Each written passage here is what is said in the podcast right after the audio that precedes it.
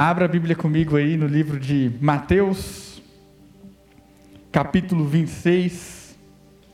Perdão, Mateus capítulo 24. Enganei o bobo. Mateus capítulo 24, versículo 6.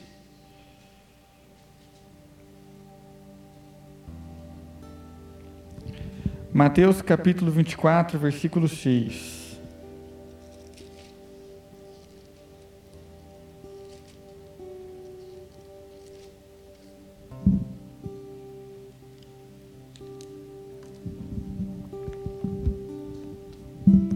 Antes da gente dar sequência aqui, levanta a mão assim, quem já participa de célula? Quem já participa de célula? Agora, agora abaixa a mão que levanta a mão quem não participa, deixa eu ver. Quem nunca foi numa célula, não sabe o que, que é. Amém. Pessoal, se você não, não, não frequenta uma célula ainda, ou não chegou a participar de uma célula, é, nos procure no final porque seria muito bom pelo menos estar apresentando algumas células para você, explicando como que funciona. É... E todos que têm participado de células que estão conosco aqui são pessoas que têm crescido em Deus, que têm aprendido mais em Deus. Então é muito importante que você faça parte de uma célula. Você cresce em unidade, em amizade, mas principalmente na palavra de Deus. Amém? Então vamos lá, Mateus capítulo 24 Versículo 6, está ali o Davi comigo, vai pregar comigo hoje no violão. 24, versículo 6: Ouvireis de guerras e de rumores de guerras. Vede, não vos assusteis, porque é necessário que tudo isso aconteça, mas ainda assim não é o fim. E agora eu quero que você vá um pouquinho para frente, Mateus 24, versículo 12, diz assim: E, por, e por se multiplicar a iniquidade, o amor de muitos se esfriará, mas aquele que perseverar até o fim será salvo. Senhor Jesus, nós te agradecemos, Pai, por essa noite. Pai, eu coloco cada um que está aqui nessa noite, cada um que entrou por essa porta, Deus, eu coloco cada um aqui em tuas mãos, ó Pai. Pai, que essa palavra venha de encontro com cada coração aqui, Deus. Prepara cada coração aqui, prepara cada mente aqui, ó Pai, para que possam ouvir a tua voz nessa noite e através dessa palavra, Deus. Pai, nós declaramos esse ambiente pertence a Ti. Espírito Santo, esse ambiente pertence a Ti. Espírito Santo, esse lugar pertence a Ti, as nossas vidas pertencem a Ti. Em nome de Jesus. Amém. Amém, gente? Então a palavra no livro de Mateus, capítulo 24, versículo 6, fala que haveriam guerras e rumores de guerras. E se eu continuasse lendo os próximos versículos, falariam mais coisas. E no versículo 12 fala que no final dos tempos o amor de muitos se esfriariam. Que por se multiplicar a iniquidade, o amor de muitos se esfriariam. E hoje nós estamos vivendo tempos de guerra. Os tempos que nós estamos vivendo hoje são tempos de guerra. Samuel, mas por que, que são tempos de guerra? Me explica isso, como assim? Quando nós olhamos o cenário do nosso país, mas não somente o cenário do nosso país, o cenário da igreja, o cenário das pessoas no dia a dia, quando nós olhamos para para como estão as vidas aí fora, nós vemos que as pessoas estão em guerra.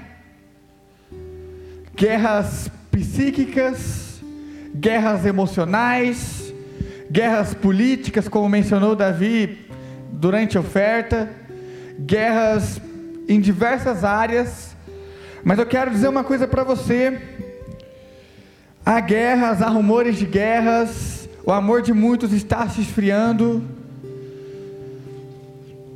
Mas a guerra, os rumores de guerra, nunca se apartaram da igreja.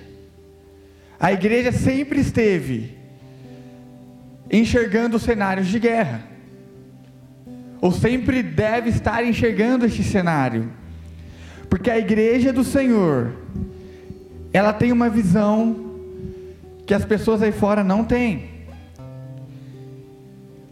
A perseguição da igreja é uma realidade desde as suas raízes. Jesus foi perseguido, Jesus foi entregue, foi crucificado. Havia um propósito nisso tudo, mas foi. Então, guerra. Quando nós falamos em cristianismo, quando nós falamos em vida com Deus, quero dizer para você que aonde tem uma pessoa, aonde tem um homem tentando viver uma vida diante de Deus, aonde um jovem olha para Jesus e fala: Eu quero fazer a tua vontade, Jesus, eu quero viver nos teus caminhos, aonde uma pessoa se coloca à disposição de Deus, há guerra. Todas as vezes que você bate no teu peito, coloca a mão no teu coração e fala: Jesus, eu pertenço a Ti e eu vou fazer a diferença aí fora. Você está dizendo, Jesus, eu me alisto para essa guerra. Eu sou um soldado do Senhor. Eu faço parte desse exército. Quem está entendendo isso? Cristianismo vivido é guerra.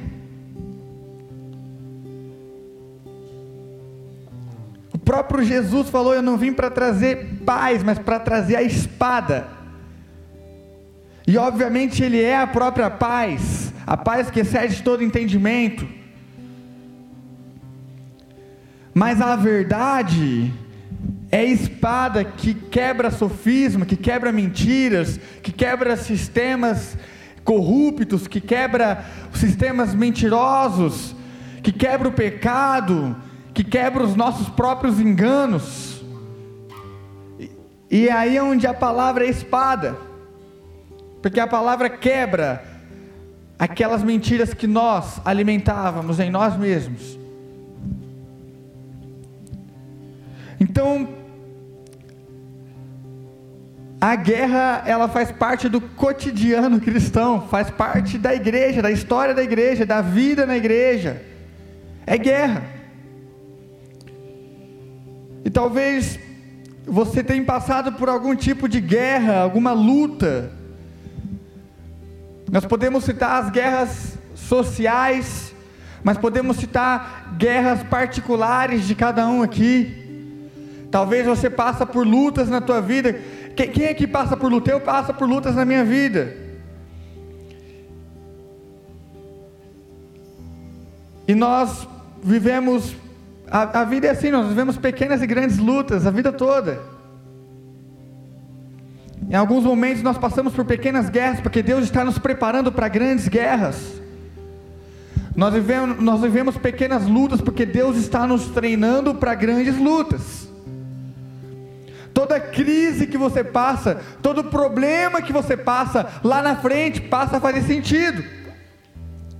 Porque Jesus começa a te usar naquelas áreas. Porque Jesus, ele te cura para te usar naquelas áreas.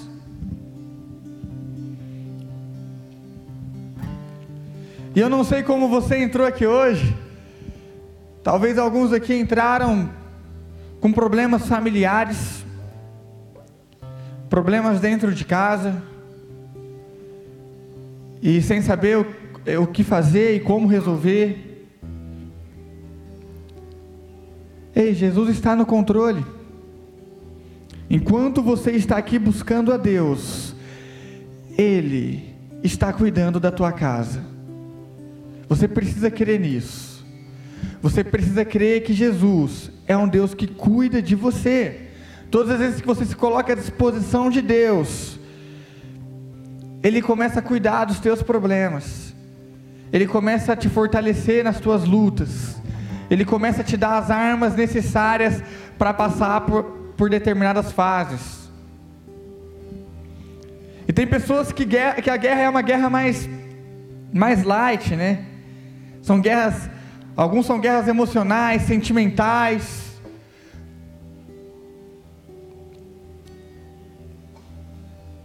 E parece light, mas às vezes te derruba também. Tem pessoas que estão enfrentando as guerras fora do tempo de enfrentar aquela luta, aquela guerra. Está antecipando uma batalha, não está preparada para aquilo. E tem gente que está caçando problema.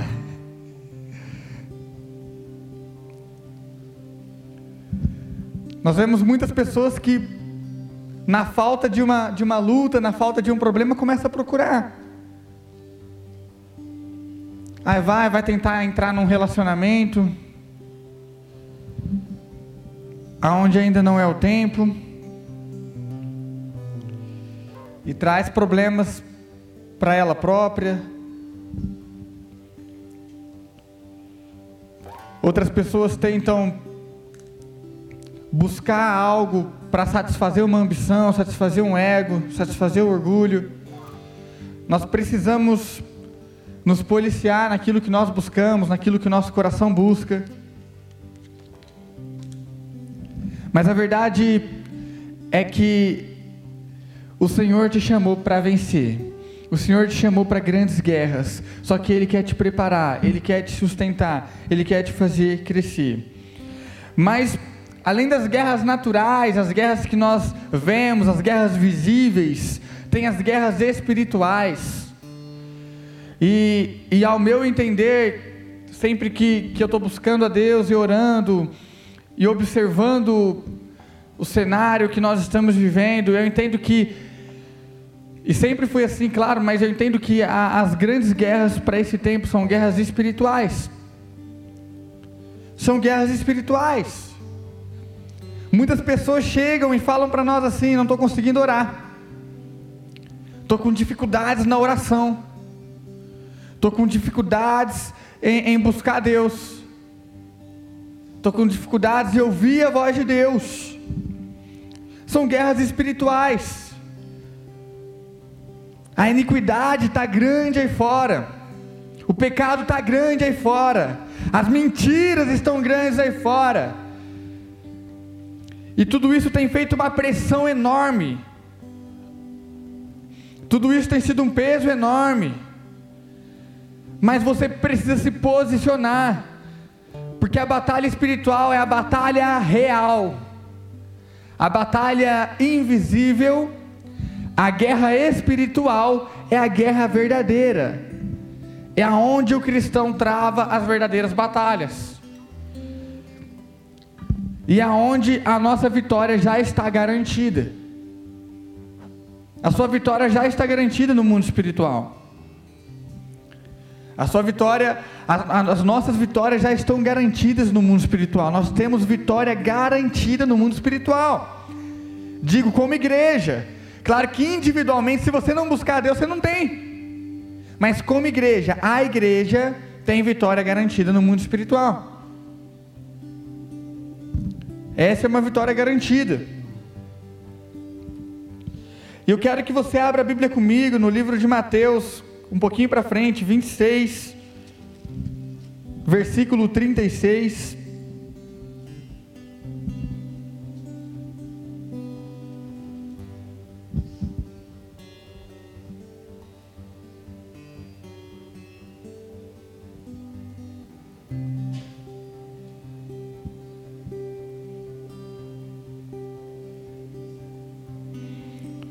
Me confundi que eu estava no 25, é 26, 36. Estou lendo aqui, falei, acho que eu anotei errado.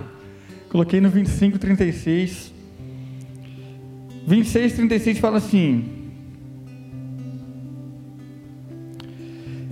Então chegou Jesus com eles a um lugar chamado Getsemane e disse aos discípulos: Assentai aqui enquanto vou além orar. Levando consigo Pedro e os dois filhos de Zebedeu, começou a entristecer-se e a angustiar-se muito. Em...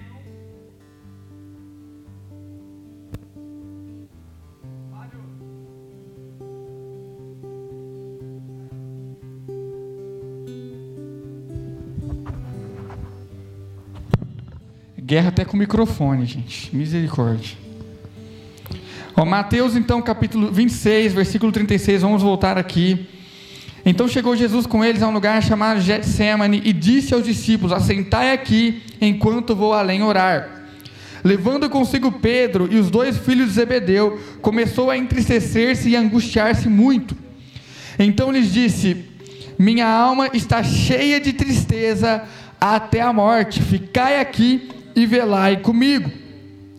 Indo um pouco mais adiante, prostrou-se com o rosto em terra e orou: Meu pai, se é possível, passe de mim este cálice. Contudo, não seja como eu quero, mas como tu queres. Voltou para seus discípulos e achou-os adormecidos. Disse a Pedro: Então, nem uma hora pudestes velar comigo? Vigiai e orai para que não entreis em tentação. Na verdade, o espírito está pronto, mas a carne é fraca. Indo segunda vez, orou: Meu pai, se este cálice não pode passar de mim sem que eu beba, faça-se tua vontade. Voltando, achou-os outra vez adormecidos, porque seus olhos estavam carregados. Deixando-os, foi e orou pela terceira vez, dizendo as mesmas palavras. Então chegou junto dos seus discípulos e disse-lhes: Dormi agora e repousai. Eis que é chegada a hora, e o filho do homem será entregue nas mãos dos pecadores. Então nós temos aqui um texto que podemos dizer assim, é uma das, uma das guerras de Jesus. Tá certo que Jesus ah, foi a mesma coisa, o tempo todo esteve em guerra. Tudo que ele falava era era incômodo.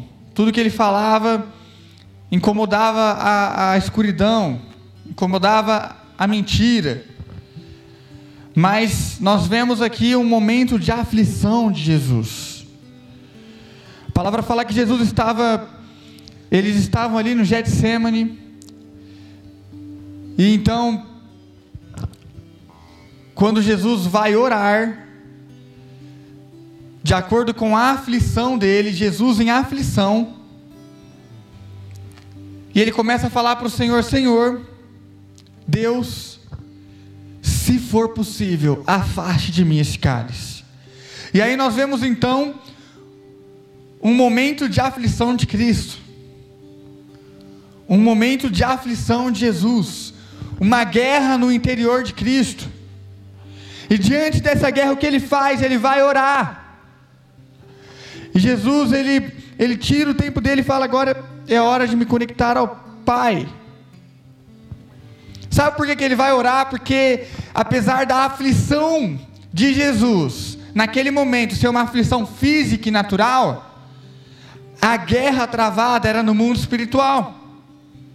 A batalha travada era no mundo espiritual, não no mundo físico. O mundo físico reflete o mundo espiritual. Ali estava Jesus, em momento de aflição. E ali estava Jesus, próximo a ser entregue. E ali estava Jesus, senti sentindo o peso da aflição.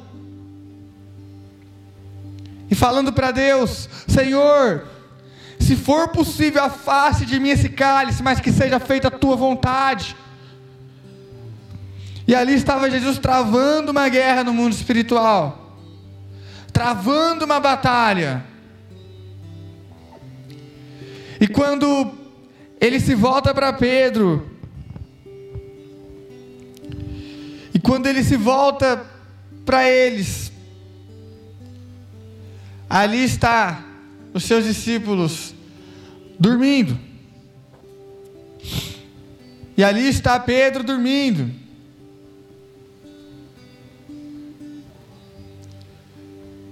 E a oração naquele momento, no momento da aflição, de uma das aflições, Jesus,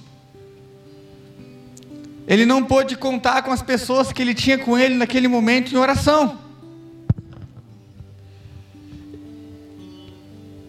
Porque o peso espiritual, o sono físico também, a carne,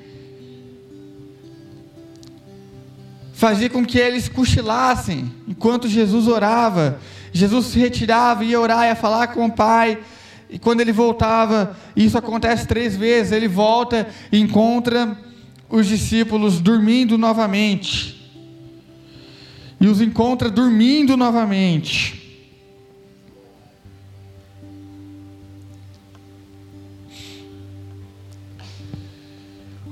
Os tempos de aflição são aqueles tempos que nós realmente precisamos uns dos outros. Nós precisamos de fortalecimento. E nós precisamos saber aonde está a nossa batalha. Aonde nós travamos a nossa batalha. Muitas pessoas querem travar as batalhas nos, no, no, de forma natural, de forma física, e acaba tropeçando, e acaba tendo problemas, acaba tendo dificuldades. E mas o Senhor, eu creio que Ele tem convocado a igreja para orar novamente. A igreja para ser uma igreja de oração novamente. Uma igreja que ora com fervor. Uma igreja que ora com poder e autoridade. Uma igreja que gasta tempo em oração. Eu lembro há anos atrás, anos e anos atrás, quando nós Vínhamos aqui no tabernáculo e o tabernáculo estava sempre cheio sempre cheio de pessoas. Talvez você nunca foi no tabernáculo, porque tem muitas pessoas que, que são muito novas aqui na igreja, são muito novas aqui na tribos. Mas é o salão que tem aqui na lateral aqui da igreja. Um salão pensado somente para oração. Fica ali à disposição para quem quiser vir orar, entrar ali. E há um tempo atrás, o tabernáculo estava sempre cheio, as pessoas estavam sempre vindo orar. Você chegava ali, eh, dependendo do horário que você vinha, não tinha nem espaço para andar direito, e aquela multidão de pessoas em comunhão, orando e clamando a Deus e buscando a Deus, o que, que mudou? O que mudou? As pessoas gastavam mais tempo em oração. A igreja tinha mais prazer em oração. Os jovens tinham mais prazer em oração. Marcávamos vigílias que duravam a noite toda, viradas. Todo mundo vinha com prazer, com desejo de, de buscar mais a Deus, de alcançar novos níveis em Deus. O que mudou? E hoje, hoje quando nós falamos em orar, falamos em vigília, muitas vezes as pessoas já querem saber que horas vai começar e que horas vai acabar, e se vai estar tá frio, vai estar tá calor. As pessoas já querem saber se não vai estender muito, porque ela não quer comprometer o descanso dela.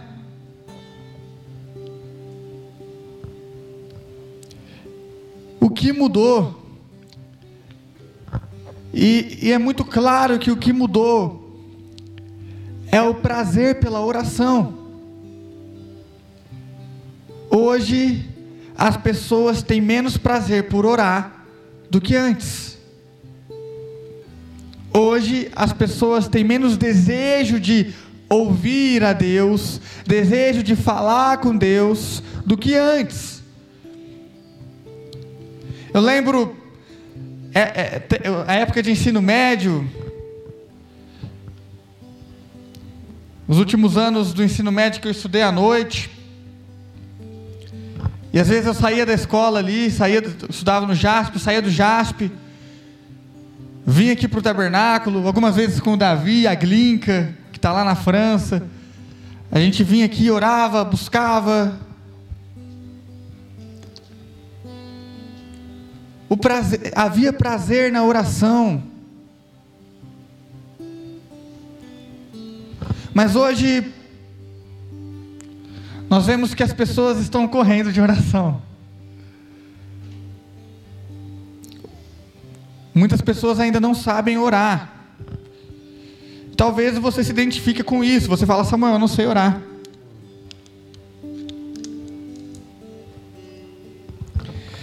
Mas se é o teu caso, se você não sabe como orar, se você não sabe como chegar em Jesus, como funciona um período de oração, oração é relacionamento. É quando você gasta o seu tempo falando com Jesus. É quando você passa o seu tempo escutando Jesus. E conforme você vai conversando com Ele, você vai se tornando mais leve na oração, você vai se tornando mais íntimo dele. Sabe, você pode ter alguém da tua família, talvez um pai, uma mãe, uma tia, um tio que você tem perto fisicamente, mas não tem contato.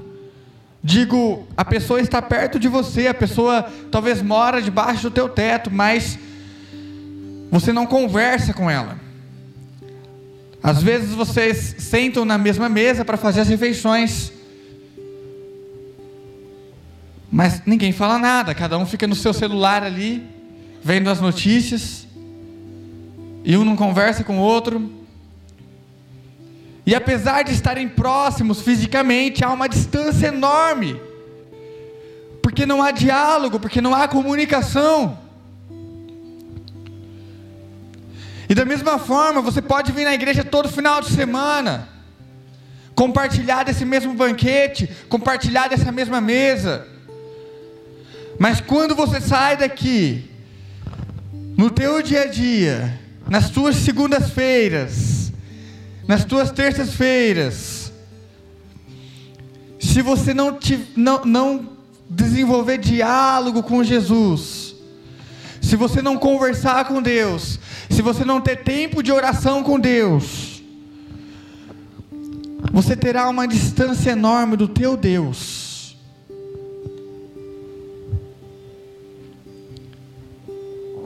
E não porque ele não está próximo, mas porque você não está ouvindo ele.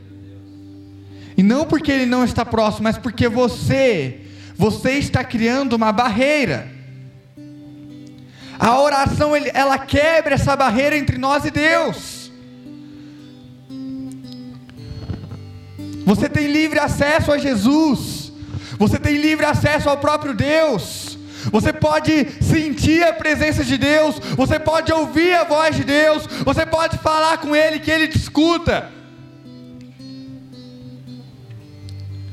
Você tem livre acesso ao próprio Deus. Sabe o que é ter livre acesso ao próprio Deus? Sabe o que, o que, o que é você poder conversar com o próprio Deus? Isso te dá uma, uma amplitude enorme de vida, você pode chegar a lugares altos, porque tudo nós podemos naquele que nos fortalece, porque tudo nós podemos em Cristo Jesus. E Ele tem propósito para a tua vida, Ele te chamou para algo, Ele te chamou para um propósito, mas se você quer viver esse propósito na íntegra, se você quer viver esse propósito com poder, se você quer viver esse propósito de forma completa. Você precisa, você precisa acessar o teu Deus. Você precisa acessar o teu Cristo Jesus. Você precisa acessar. Você precisa gastar tempo com Ele. Deixar o teu sono. Aqui eu não estou nem falando de sono, de sono físico, mas sono físico também. Tem pessoas que, que são elétricas, enérgicas. Mas abriu a Bíblia, dá sono. A pessoa é espuleta, é agitada. Fecha a porta do quarto para orar, dorme. Por que isso? Você entende? Que esse sono, essa dificuldade, você precisa quebrar ela. Mas muitas vezes essa dificuldade de orar, esse sono, esses problemas com oração, são problemas que, que começam no mundo espiritual, começam no mundo invisível. Agora, claro, né? Se você deixar para orar toda meia-noite, você vai ter sono mesmo. Tem gente que não. Você não estiver bem descansado, você vai ter sono. Uma das coisas que, que eu prezo muito é por entregar horas boas para Jesus. É por entregar horas em que eu tenho disposição para me entregar para Jesus. Se você vai orar de madrugada, descansa um pouco, coloca o despertador, hora de madrugada. Se você consegue orar sem ter esse descanso anterior, ora. O importante é você estar em oração. Mas entrega uma hora em que você tem o que entregar para Jesus. Porque orar dormindo não é orar.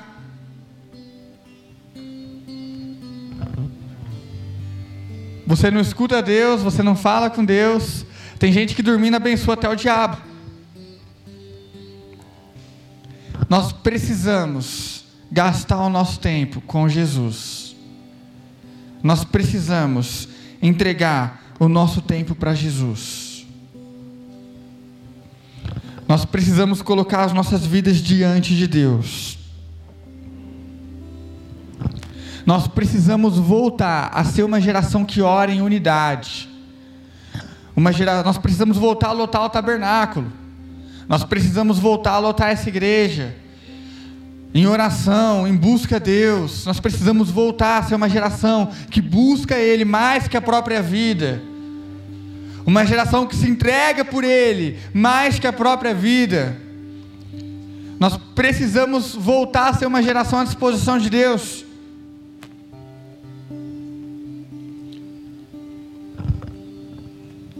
E eu creio que, que Deus tem permitido tantas coisas acontecer aí fora, para que a igreja seja uma igreja ainda mais fervorosa, seja uma igreja em que a oração é prioridade.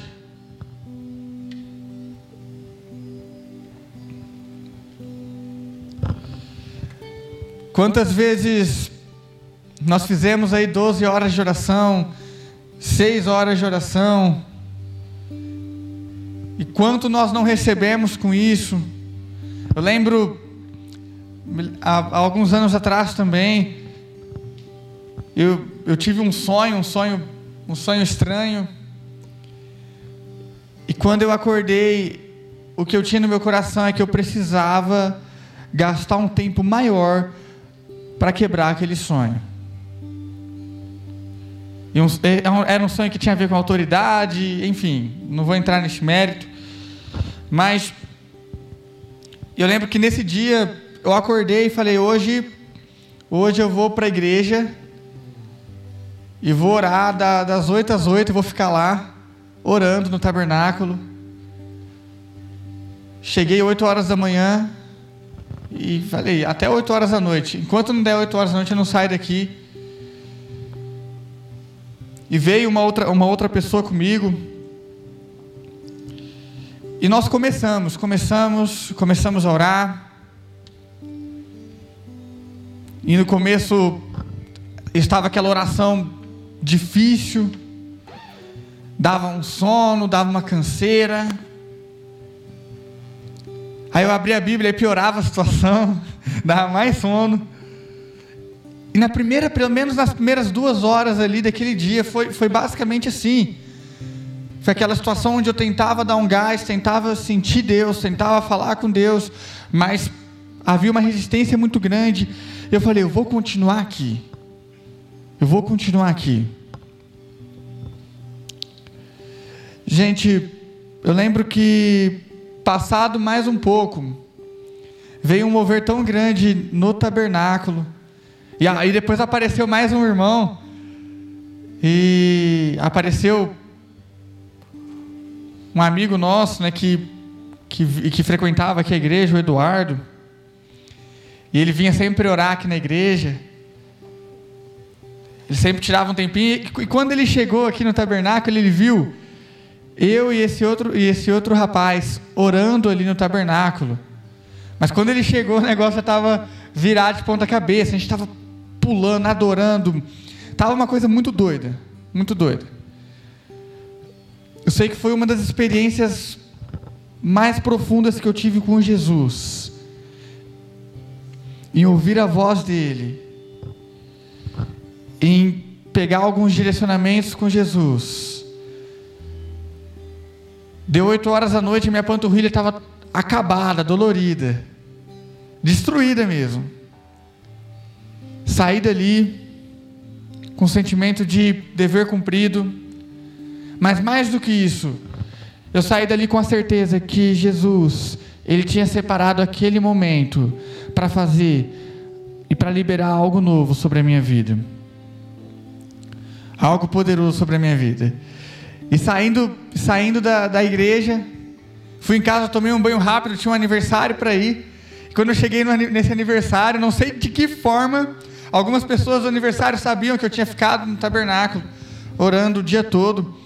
E me falaram assim: oh, Mas não é exagero, não, Samuel?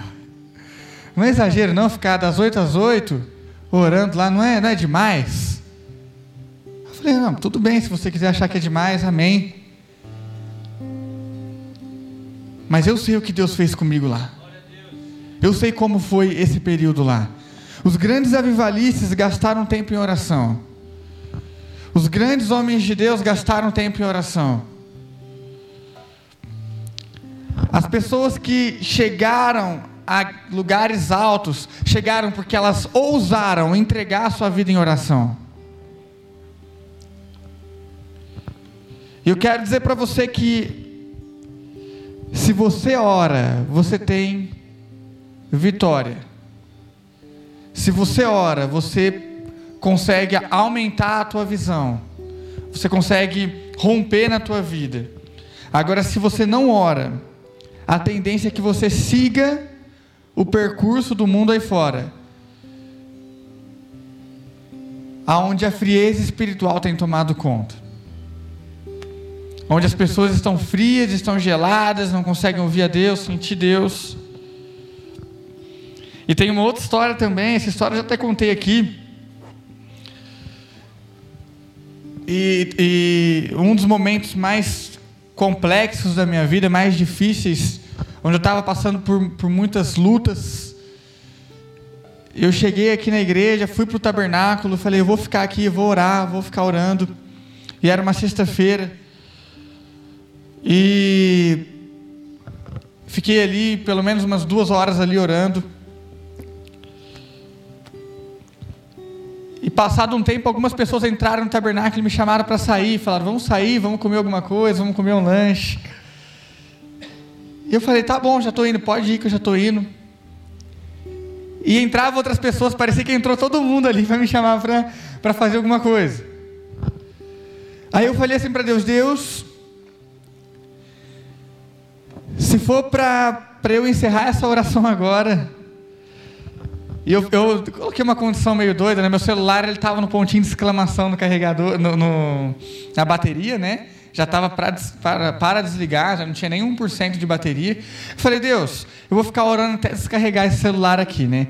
Já está com exclamação, já está para desligar. Então, se for para se o Senhor quer que eu permaneça aqui por mais tempo, que esse celular não desligue, que ele permaneça, propósito bobo. Mas o celular não desligava, estava tocando música, não desligava, ficou. E passava tempo, passava tempo, passava tempo, aquela exclamação continuava ali e não desligava. E Deus ia falando comigo, falando comigo, falando comigo, falando comigo, falando comigo. E foi um dia sobrenatural na presença de Deus. Às vezes são bobeiras, né? São situações que parecem bobas, mas e, às vezes nós precisamos entender que há prazer em orar, há prazer em buscar Deus e sentir Deus, mas Deus tem prazer em ter você na presença dEle. Deus tem prazer em ter você buscando a Ele. Uma pessoa que gasta tempo em oração agrada os olhos de Deus agrada o coração de Deus. É lógico que Deus quer você orando. Uma hora, duas horas, dez horas, é lógico. Você não precisa fazer um propósito para saber disso. Mas você precisa se colocar à disposição de Deus. Todas as vezes que, que eu perguntei a Deus algo em relação ao propósito, algo em relação ao chamado, Ele me respondeu. Nós temos um Deus que fala, amém? Então, orar é falar com Deus, orar é ouvir a Deus.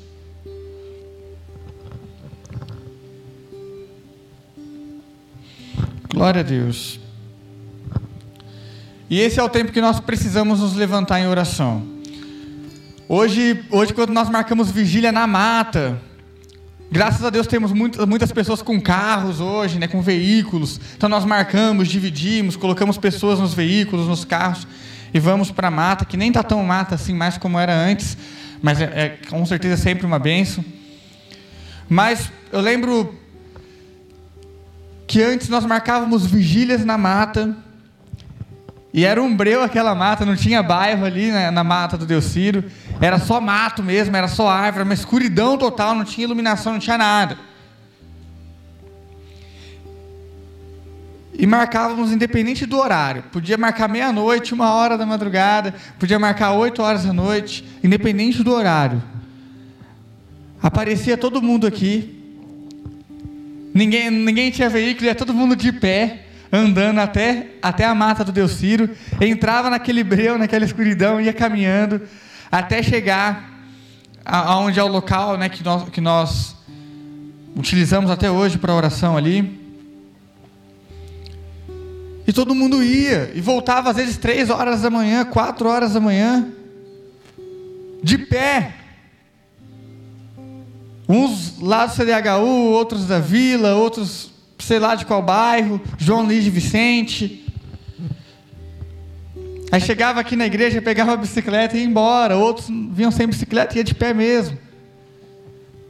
Mas sabe por quê? O prazer na oração. Então procura alguém aí, puxa a orelha dele e fala, ó, vai orar, rapaz. Vai orar.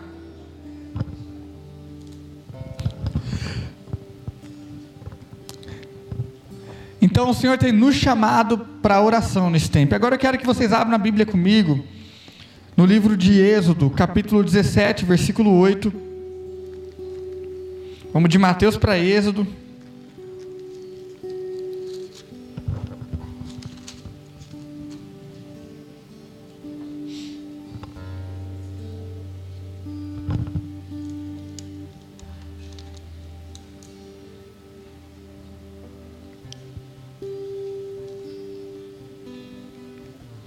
Êxodo 17, versículo 8, diz assim: Então veio Amaleque, pelejou contra Israel em Refidim. Pelo que disse Moisés a Josué: Escolhe-nos homens, sai e peleja contra Amaleque. Amanhã eu estarei sobre o cume do outeiro, e a vara de Deus estará na minha mão. Fez Josué como Moisés lhe dissera, pelejando contra Amaleque. Mas Moisés, Arão e Ur subiram ao cume do outeiro. Acontecia que, quando Moisés levantava a mão, Israel prevalecia, mas quando ele abaixava a mão, Amaleque prevalecia. As mãos de Moisés, porém, eram pesadas, por isso tomaram uma pedra e a puseram debaixo dele, para assentar-se sobre ela. Arão e Ur sustentaram suas mãos, cada um de um lado, assim ficaram suas mãos firmes até que o sol se pôs. Assim, Josué desfez Amaleque e seu povo ao fio da espada.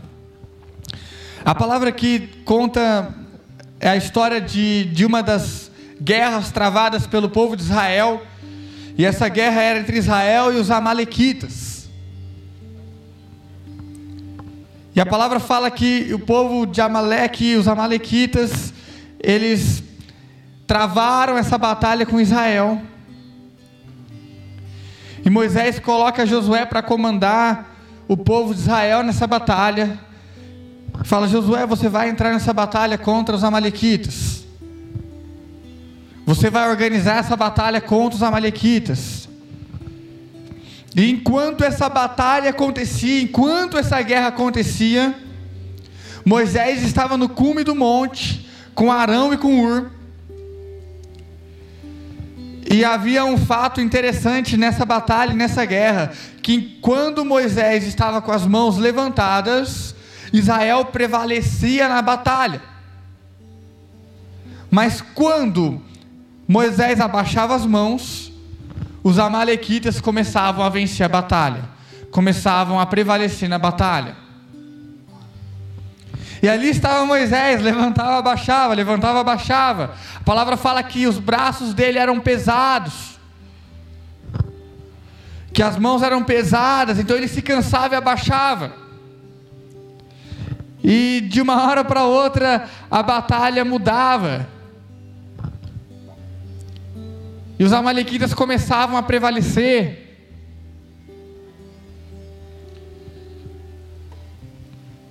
E ali estava Moisés, líder de um povo, liderando um povo, mas sentindo o peso, o cansaço dos próprios braços, das próprias mãos. Então a palavra diz que Arão e Ur percebem a situação e colocam uma pedra sobre, embaixo ali de Moisés para sustentar Moisés e seguram as mãos de Moisés para cima, para o alto, até que o povo de Israel vencesse aquela batalha de vez, até que, ela, que aquela batalha fosse finalizada. E dessa forma, Josué e o povo de Israel é, venceu os Amalequitas. Acabou com os Amalequitas. Aquela batalha foi uma vitória de Israel. E porque eu, eu pedi para vocês abrirem nesse texto, porque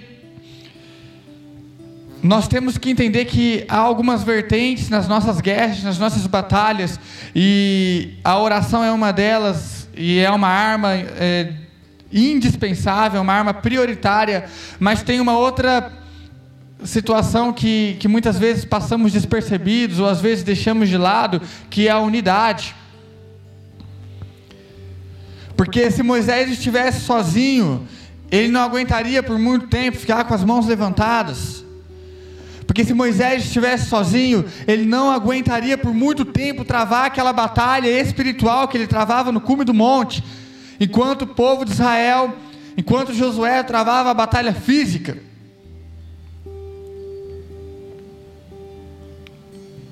Mas ali havia, havia pessoas com Moisés, havia Arão, seu irmão, havia Ur, que levantaram as mãos de Moisés, que fortaleceram Moisés, que mantiveram os braços de Moisés levantados, para que Israel prevalecesse aquela batalha. Quando há unidade, quando nós andamos em unidade, nós somos fortalecidos. Lembrei até de uma frase que o pastor falou pela manhã, agora o pastor Jefferson. Sozinhos nós somos fortes, mas unidos nós somos imbatíveis. O Senhor quer nos fazer uma igreja unida.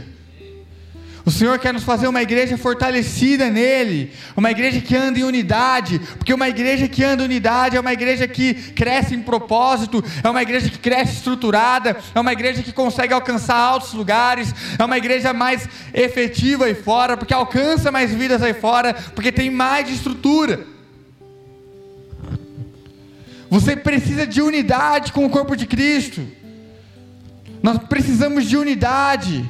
Nós precisamos andar em unidade. Você precisa ter pessoas com que você pode contar, amigos que você pode contar, líderes que você pode contar. E você precisa também se colocar como apoio de algumas pessoas, como suporte de algumas pessoas. Tem pessoas que vão sustentar com os braços para cima, mas em alguns momentos você vai sustentar algumas pessoas. Em alguns momentos você vai ser Arão e Ur, segurando os braços de Moisés, para que o povo de Israel prevaleça. E às vezes, diante das fraquezas da carne, do pecado, das dificuldades, pessoas serão colocadas no teu caminho para te fortalecer e para te tirar daquela vida, e para te tirar daquele percurso. No momento que você estiver fraco, quase caindo, ou às vezes enquanto você estiver caído, Jesus vai colocar pessoas na sua vida para te sustentar novamente. Nós precisamos crescer em oração, nós precisamos crescer em unidade. Quando você intercede pelo seu amigo, quando você ora pelo seu irmão, quando você ora pela tua família, pelos teus líderes, pelos teus discípulos, você está sustentando eles em oração.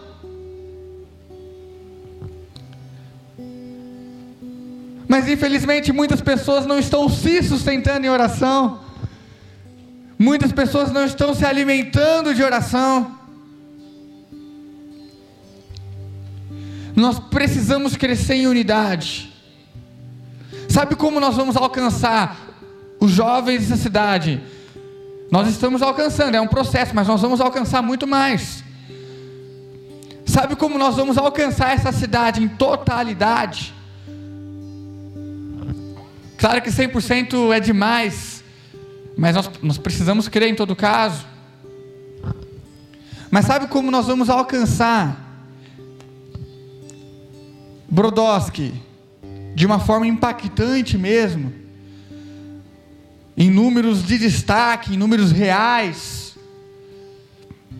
Sabe quando nós vamos lotar essa igreja aqui até a porta lá, até a primeira porta, até a primeira entrada, com jovens? Quando nós passarmos a batalhar em oração e quando nós crescermos em unidade. Não há ministério sem propósito.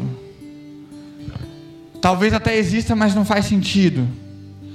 Se nós vivemos esse ministério hoje, se, se temos a tribos hoje em Brodowski, se temos um ministério de jovens em Brodowski, esse ministério ele tem um propósito e é ganhar vidas, e é ganhar almas. Esse ministério tem propósito. Nós somos revolucionários neste tempo. Nós revolucionamos o mundo com a palavra de Deus. Nós temos que ser intencionais nesse tempo. Há muitas pessoas aí fora, há muitas pessoas esperando uma palavra sua. Há muitas pessoas aí fora esperando um convite seu. Há muitas pessoas aí fora esperando uma oração tua. Há muitas pessoas aí fora esperando um, uma imposição de mãos tua uma palavra. Há muitas pessoas aí fora esperando você abrir a Bíblia para elas e falar algo. Nós precisamos entender o nosso papel nesse tempo e a nossa missão nessa cidade. Nós somos missionários nessa cidade. Nós temos uma missão nessa cidade, e a missão é alcançar os jovens dessa cidade, é alcançar as vidas dessa cidade. Nós vamos alcançar essa cidade para Jesus. Nós vamos alcançar. Nós não estamos aqui à toa. Nós não estamos aqui sem propósito. Esse lugar não é um clube social. Nós não estamos em um clube. Nós somos igreja que anda em unidade e que vai alcançar as vidas para Jesus. Que nós vamos tirar pessoas das drogas, nós vamos tirar pessoas da, das portas do inferno, nós vamos tirar pessoas que estão perdidas na prostituição. Nós vamos, nós vamos pregando o Evangelho, nós vamos orando, nós vamos unidos, fortalecidos em Jesus nós vamos, nós vamos alcançar muitas vidas para Jesus. Há muito para fazer nesse tempo. Há muitas coisas para fazer nesse tempo. Tem um livro que que eu já li algumas vezes que chama-se O Monge Executivo. É um livro de liderança. Um dos livros que eu mais gosto a respeito de liderança. E uma das frases do, do autor, que é o James Hunter, acho que é assim que fala, James Hunter. Uma das frases do autor é: intenções menos ações é igual a nada. Todas as boas intenções do mundo não significam coisa alguma se não forem acompanhadas por nossas ações. Entende que aí há uma, há uma matemática que coloca as nossas intenções e as nossas ações. Intenções menos ações é igual a nada. Se você tem boas intenções, mas não age. Mas Samuel, como que como agir de que forma? Primeiramente, você começa agindo em oração, como nós falamos durante essa palavra toda. Como você se movimenta no mundo espiritual em oração? Você quer se movimentar no mundo espiritual? Coloca o teu joelho no chão. Você quer se movimentar no mundo espiritual? Para para falar com Jesus. E dessa forma você vai se movimentar. Intenções menos ações é igual a nada. Nós precisamos agir. Nós precisamos agir. É importante você ter intenções atrelado às suas ações. Nós precisamos ser intencionais, não somente no intelecto, as nossas intenções não podem ficar guardadas para nós mesmos. As nossas intenções precisam ser traduzidas em ações. As nossas ações precisam ser intencionais.